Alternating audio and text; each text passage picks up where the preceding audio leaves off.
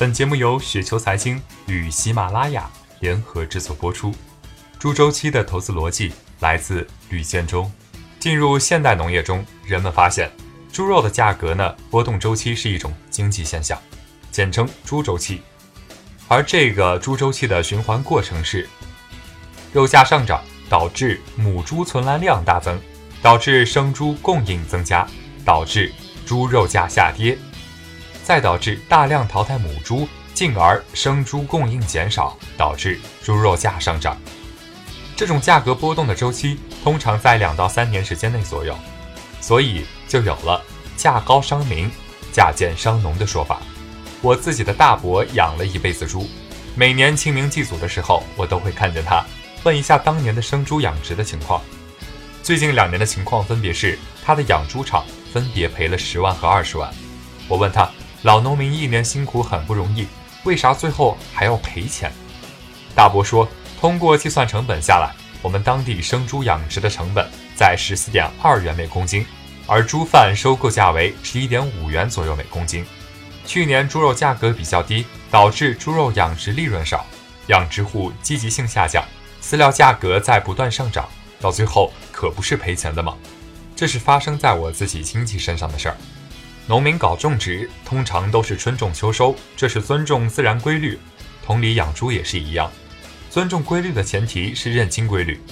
为什么在这个时间节点写关于猪的投资逻辑文章？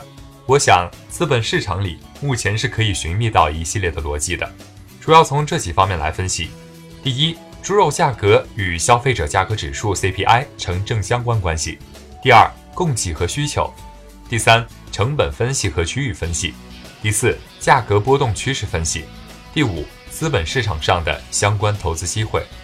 首先，我们来分析，如果生猪和猪存货双双跌至历史低位后出现的价格企稳回升，那么它将进入一波上涨周期。中长期来看，猪肉价格将出现缓平上升。退一万步来说，最坏的时间阶段已经过去。而猪肉价格波动周期的两个重要因素是。猪农根据猪市场价的当前值和预期决定供给，但猪农个体的决策和猪农整体的决策存在信息不对称。另外一点就是决策反映到实际供给滞后于需求和价格的变动，养猪户因此会判断短期和中长期猪价均上涨，周期缩短，同时补栏死猪和母猪增加供应。其次，猪肉价格对 CPI 的权重比很大，已在百分之三上下。从上个月公布的 CPI 情况来看，低于市场预期。但近期猪肉价格持续上涨，因为食品价格受经济周期驱动。当周期下行，收入增长受限，导致猪肉需求放缓，这是基本逻辑。同时，也是目前猪肉价格反弹后对未来 CPI 是否能反弹的不确定因素的质问。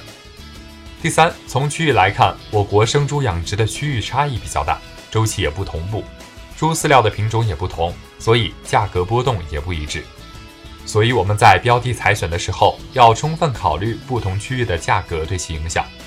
养殖企业玉米平均进价上涨了百分之十，所以推动猪肉价格上涨的基本因素是成本，包括饲料和人工成本。由于油价运费增加，玉米成本平均每吨增加了二百元以上。在劳动力成本方面，一些具有规模的生猪饲养场。劳动力每天平均工资达八十元左右，饲料原料及人工成本导致生猪成本每头增加一百七十元以上。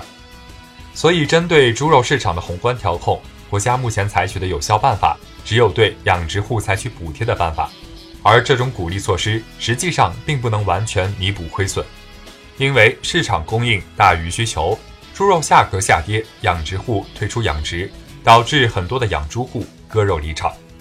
猪肉价格触底反弹，补库存，猪肉价格上涨，这样的一个循环。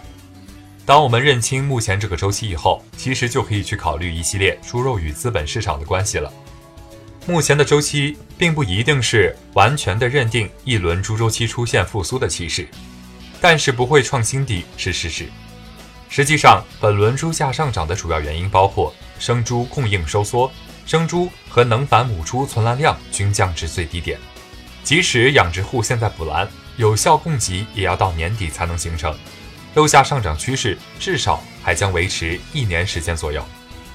那么对于未来一个季度后相关产业链上市公司业绩会有影响，但业绩波动引导从下游到上游，直接考虑生猪养殖受益方是最优选，其次再考虑其上游饲料、疫苗、生猪屠宰、肉制品和乳制品等。值得一提的是，对于那些以猪肉加工产业和以猪肉食品为原料的公司，其大大提高了成本且产品提价波动小于成本的。要尽量考虑回避，例如香肠制造、猪肉食品公司等。猪肉养殖相关上市公司有新五丰、罗牛山、顺兴农业、楚英农牧、大康牧业、龙大肉食、牧原股份。